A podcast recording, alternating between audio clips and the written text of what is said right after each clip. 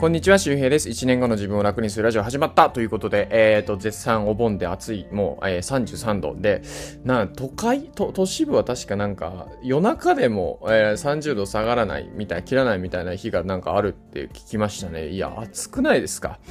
ちょっとね、まあ、あのー、昼ぐらいなんですけど、今、ね、昼過ぎなんですけど、もうちょっとね、満潮なんですよ。あの、潮が満ちてるんですけど、ちょっと海に浸かりに行こうかなっていう感じで、ちょっともう、暑い。ね、日光浴とね、まあ、ちょっと運動兼ねてね、海に浸かりに行こうかななんてことを思ってますけども、はい、えっ、ー、と、そんな暑い中ですけども、今日頑張ってね、えっ、ー、と、ラジオ撮りたいと思いますで、えー、今日のお話はですね、まあ、なんだろうな、こんな暑い中もね、まあ、努力をしている、えー、人に聞いてほしいし、えー、暑いいから、努力から逃げてる人にも聞いてほしいですね。あの、なんだろう、天才に嫉妬する人は一生凡人というお話をしたいと思います。で、あの、よくね、才能と、こう、努力でどっちが大事なのかとか、なんかそういうのがあるじゃないですか。で、自分と周りの人を比較しがちな人もですね、なんかあの人は才能があるからってちょっと言い訳しがちじゃないですか。僕ももちろんあります。で、あのね、これ、あの、ゆゆうたさんかな？あの、YouTuber の。で、あの人をこう、パパッと聞いたらね、即興でその音楽をね、すぐに演奏することことができるんですよ。で、あのー、これはね、なんかすごい、すごいすごいって言う人もいるし、僕もわかる、すごい能力だってわかるんですけど、実はですね、まあ、僕が言うのも偉そうですけど、そこまで難しい技術ではないんですよ。そう、ピアノをやってる人だったら多分わかると思います。あの、ピアノやってる人でね、ささっとね、すぐね、即興で演奏できる人割と多いです。うん。で、それやっぱこう、相対音感もそうだし、絶対音感も、えあったりとかするんです。で、ゆゆうたさんはすごいね、それをちゃんとこう、YouTube の企画として成り立たせてて、ちゃんと結果を出してる。ね、あの、ももちろん、凄まじい努力があると思うんですよ。そうそうそう、その今日はその努力なんですよね。ゆうたさんを、まあなんだろう、天才とか、ね、今140万人とかなのかな ?YouTuber のチャンネル登録者数がこう、ね、天才肌だとか、なんか、言うのは簡単なんですよ。そう、簡単なんだけど、実はですね、その、いろんな、えっ、ー、と、天才の人とか、偉業を成し遂げた人を研究した、えー、結果ですね、分かったことは何かというと、才能も確かに大事なんだけども、実は努力というのは才能より2倍重要だということですね。そう、これはね、まあ僕が大好きな本、グリッドの中にはね、出てくる、えー、一節なんですけども、みんなね、やっぱね、どうしても天才をね、なんかこうね、評価してしまうんですよ。そう。で、これなんでそんなことが起こるのかっていうことなんですけども、あのー、まあ、一説なんですけども、やっぱ人間ってなんかね、神々しい感じというか、神秘的なものにやっぱ心惹かれるんですよね。で、これ逆に言うと、終末論とかっていうのはどの文明にあるのもそうなんですよ。その、あの、ちょっと話それますけど、その、なんか人間ってね、その、地球の終わりが来るとか文明の終わりが来る、我々のね、人類の終わりが来るって分かってた方が楽らしいですね。うん、そう、面白いですよね。だからそのある程度予見できてるから今を楽しもうとか、あ、そういうことは起こるんだという、なんかその心理状態のまま、なんかこの、日常を、えー、生きていくっていうことが、えー、実は楽だったり。で、まあ、それをこう、まあ、にも関連してですけど、なんかやっぱね、すごいこうね、あの、すごい結果を出してる人がピアニスト見たら、この人は天才だってやっぱ言いたいらしいんですよ。そう。で、これはね、実験とかでも分かっていて、その、同じね、ピアノの演奏を、あの、天才肌の演奏ですっていうのと、努力家のね、演奏ですって聞かせた場合、評価が高かったのは同じ演奏ですよ。同じ演奏なんだけど、け評価高かったのはやっぱ天才肌の演奏の方が高かったんですよ。要するに人っていうのは、なんだろう、そこに、こう、天才であることが、なんだろう、美しさ、一つの、なん、なんですかね、ステータスというか、だからそれを求めてしまってるんですよね。ストーリー的な要素として。で、これはね、まあ別に悪くないんだよ。悪くないんだけども、自分がもし何か頑張っていくときに、それがそうだとしてしまったら、これはすごくもったいないんですよ。つまり、あの、天才、この人は天才だからできた。自分は天才だからできない。才能がないからできないっていうふうに思い込んだらダメで、これは実験からも分かってるんですよ。要するに、いろんな偉業を成し遂げた人の、もうそのね、要するに、その、何を大事にしてきたか、どんなスキルが一番大事だったのかというと、やり抜く力だったっていうことが分かったということです。これはもう、研究からも皆さん信じられ、信じたくないかもしれない。でも、結局のところ、諦めないことが一番大事なんですよ。そう。諦めないことです。で、これはグリッドっていう本なんで、まあ、気になる人はぜひね、読んでもらったらいいんですけど、あのね、もう、なんだろう、もう若い人にも聞いてほしいし、なんか30代、40代とかでこれからとかっていう人もね、なんか今更とかって思ってる人も読んでほしい本ですね。だから僕もね、もうランニングしてたりとかするときにずっと聞いてるんです。繰り返し繰り返し分かってるんですよ。内容分かってんだけど毎回毎回聞いてます。それはなんでかっていうと、どっかで言い訳してないかなと思うんですよ。能力があの人あるからとか、自分は逆にこういうところがあって、こういうね、あのなんかこうコンプレックスがあるからできないとかね。うん。なんかそういうふうにどっかで言い訳してないかなと思うんですよ。要するに、天才の人生の1秒1秒ですよ。例えばね、スーパージャズピアニストみたいなのがいるとしましょう。その人の1秒1秒こうね、切り取っていくんですよ。その動画編集のようにね、カットカットカットカットって切り抜いていったらさ、やっぱ1日の中でピアノに触れてる時間ってやっぱ圧倒的に多いんですよね。でもちろんその元々の才能もありますよ。元々の才能もあるんだけど、やっぱね、コツコツとした努力とかがめちゃくちゃ大事なんですよ。やっぱね、偉業を達成した人でも、なんかね、すごい SA、あの、SAP っていうね、えー、なんだったっけ、あの、あの、アメリカで言うと、アメリカで言うと、僕らで言うとセンター試験みたいな、えー、そういうスコアがあるんですけど、勉強のね、できるできないの。そういうもののスコアがこう低くても、その後、なんとかね、諦めずに、あの、なんかその、いい大学に入ったりとか、自分のやりたかったことをやってる人とかって結構多かったりするらしいんですよ。そう。で、陸軍士官学校ですごいね、あの、もう、もう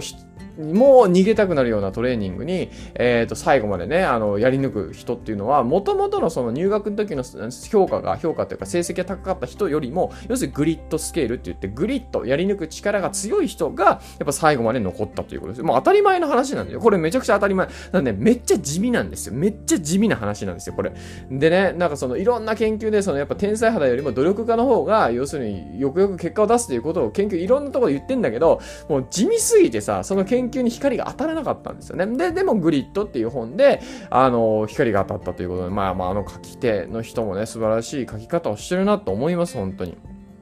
だから、あの、今日の話は何かっていうと、まあ、天才に嫉妬してたらね、そ、それで終わりなんですよ。そう、まあ、嫉妬は別に悪くはないんですよ。嫉妬するってことは自分にもできると思ってるから。でも、天才に嫉妬してそれで終わってたら一生凡人ですよ。もうそれ、そうそう。だから皆さんが自分のこと凡人だと思ってるから、思わないか僕知りませんけど、凡人だろうが天才だろうが関係ないんですよ。僕が、えっと、ピアノとか音楽をやる理由は僕は苦手だからですね。そう。まあ、まあ、好きだからってのはあるんだけど、僕結構ね、あのー、まあ、ツイッターとかライブとかで結構歌ったりとか、ピアノをやってたりとか、まあ、YouTube でピアノ解説動画作ったりとかしてるんですけど、まあ、もちろん好きなのはあるんだよ。好きだし、やりたいなと思うのはあるんですけど、なんかね、あの、やっぱ悔しいんですよね。その、やっぱ僕より歌うまい人たくさんいるいるし、で、僕はなんか親父からね、昔からね、お前は音痴だ音痴だっていうふうに僕は言われて育ったんですよ。まあ、親父はすごい音感があるし、まあ、楽器とかやんなかったんだけど、ジャズ喫茶をずっとやってたんで、音楽に、まあ、ある種長けてるというかね、えー、そういう人だったんですけど、歌も上手かったし、口笛も上手かったしね。でも、そういう親父からね、お前歌が下手だ、音痴だっていうふう言われ続けてですね、すごい嫌だったんですよ。なんか歌を歌うとか音楽の授業すごく嫌いで、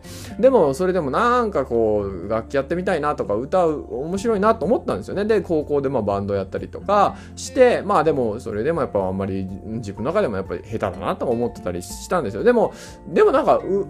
練習したら上手くなるんじゃないかなと思ったんですよ。でもね、これね、本当にグリッドの本を読んだからこそあるかもしれないですけどね。で、ブログとかもそうで、ブログとかもね、全然結果が出なかったんですよ。ほんと1年ぐらいね。で、あ、これやっぱ自分才能ないのかなと思いました。もう何百回も。でも、やっぱりやり続けて、諦めなかったらやっぱ結果出たわけですよ。うん。だからそういうことなのかなと思うんですよ。すべてのことはね。でも多分そういうことです。僕が自分の人生を持ってですね、それを証明したいなっていうふうにある種思ってるわけですよ。僕がジャズピアニストになったりとか、歌でステージに立つ日が来ればですね、もう要するにね、親父から音痴だと言われて、お前音楽センスがないと言われ続けたとしても、ね、まあ親父はもう死にましたけどね、天国で聞いてると思いますけども、ね、要するに親父がね、天国から見た時に、あ、お前ステージ立ってる、お前上手くなったっていうことが、まあ言えるわけですよ。まあまあもう会話できないけどね。そう。だから皆さんもそういう、なんだろうな、あの人にもできてんだから自分にもできる。で、ボイトレしてくれてる先生がいるんですよ。僕の、まあ、ある種友達なんですけど、ポンププロの歌手ですよ。もうすごい有名、まあ、有名っていうかもう、あの、まあ、言わないけどね。あの、そういう人がいるんですけど、その人もやっぱ歌、歌うの恥ずかしかったって言ってましたね、最初。で、それにすごく勇気をもらったわけですよ。はい。というわけなんで今日はですね、まあ皆さん、あのー、なんか諦めてないですか？なんかあの人は天才だとか自分の能力ないとか、それね、やめましょう。はい。やめて、えー、コツコツやりたいことであればね、続けていきましょうというお話でぜひ参考にしてみてください。はい、えー、というわけでですね、まあ、グリットを、えー、まあ、ちょっと読んでみたいなと思う方はですね、あの、放送の概要欄のところに、えー、グリットのオーディブル版の、えー、リンクを入れてますし、まあ、ちょっと、そのオーディブルで聞くのはちょっとっていう人はですね、僕のあの、過去のボイシーの、えー、ラジオの放送で、えー、グリットについてですね、あの、まあ、解説してる回がありますので、それも合わせて聞きたいの方にね、えー、入れてますので、よかったらそっちもね、えー、クリックして聞いてみてください。で、えっ、ー、と、ヒマラヤで聞いてる人はですね、あの、リンクがこう、なんか飛べなかったエラーがあったんですけど、それ僕のね、設定ミスでした。ごめんなさい。ヒマラヤのエラーではなかったですね。なんか結構ちょっとめんどくさい設定があってですね。えー、それ設定したので、リンクから飛べると思いますのでね、ぜひ、あの、クリックしてみてください。はい。えー、というわけでですね、いや、本当ね、オーディブルでね、あの、グリットずっと聞いた方がいいですよ。まあ、聞いてくれてる人は多分何人かいると思いますけど、あの、僕はもうランニング終わった後もグリットとか、もう常に聞いてるし、で同じとこずっと聞いてたりもしますね。だから、いや、ほんとね、なんかこれってね、もう自動化されてるんですよ、僕らって。要するに、あの人は天才だ、才能があるとか、自分はダメだみたいなのやっぱね、刷り込まれてるんですよ。で、これをね、変えないといけないの。で、変えるには、やっぱそういうの、それが正しいよと、まあ、やり抜く力が大事だよっていう情報を入れていく、ね、いろんな事例とか研究をもとに入れていくっていうのと、実体験ですよね。で、僕もやっぱね、ピアノやってたり、ギターやったり、やっぱ上手くなっていくんですよ。上手くなるっていうのは自分で言うのも手前味噌だけども、できなかったことができるようになってるわけですよね。あ、自分ってやったら成長するじゃんってことですよ。なんか、あの、これ前にも話したかもしれないけど、70歳が、60歳ぐらいの女性かな、が、60歳ぐらいの時にこう、なんかピアノか何かを始めようと思った時に、あ、やらなかったと。で、90歳ぐらいになった時に、あ、やあの時やっとけばね、よかったと。この30年も経ってしまったってことで、ね、30年後悔すると。ね、で、それがもし僕らの世代、20代、30代、40代だったら、ね、ライフシフトで僕ら100歳まで生きるって言われてるんですよ。2007年生まれの人はですね、えー、100、半分以上が100歳まで生きると言われてます。で、今の20代も半分以上が100歳ぐらいまで生きると言われてます。あの、平、あ、平均余命が100歳ぐらいまで生くのかな？あの、2007年生まれは。余命じゃない寿命がちょっと忘れちゃいましたけど、まあ、要するに100以上生きるんですよ。100から100以上生きるんですよ。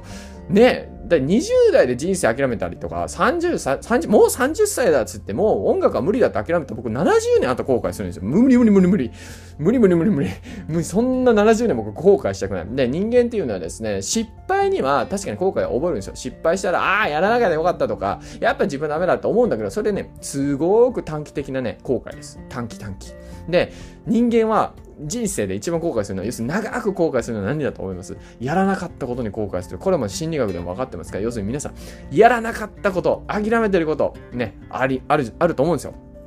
それぜひですね、あの、掘り起こしてですね、まあ、お盆休みですけども、掘り起こして、で、今年のね、年内でちょっとやってみるとか、で、で、ジャズピアノなんてやっぱりね、そのジャズピアノ、How to Play Jazz Piano .net さんっていうね、あの、僕 YouTube 見てるんですけど、めちゃくちゃわかりやすくて面白くて、で、その人も言ってたんですけど、やっぱ終わりはないと。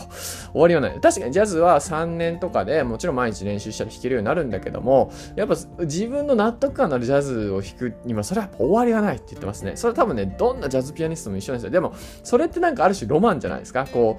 う、なんだろう。ね、完成しない、こう、人生という、その、楽譜をさ、書き続けるわけですよ。です。楽譜っていうのはね、どっかで終わりが来ると。終わりが来るんだけども、それは僕らの人生に置き換えるとですね、やっぱそれはこう、命のね、えー、鐘が鳴る瞬間ですよね。もうその時までこう、自分のね、音階、ね、刻み続けると。ね、音符をそこに書き続けると。ね、どんなね、マイナースケールになるかもしれない。ちょっと元気のないね、はーん、みたいなね、スケールになるかもしれない。で、時には人生いいからメジャースケールでこう、アップテンポなね、そういう音楽もね、そこには刻まれるかもしれない。でも、やっぱね、何よりも大事なのは、どんな状況であれ、そこに自分が音符をこう、継ぎ足していくってことですね。常に人生をこう、書き鳴らしていくと。うん。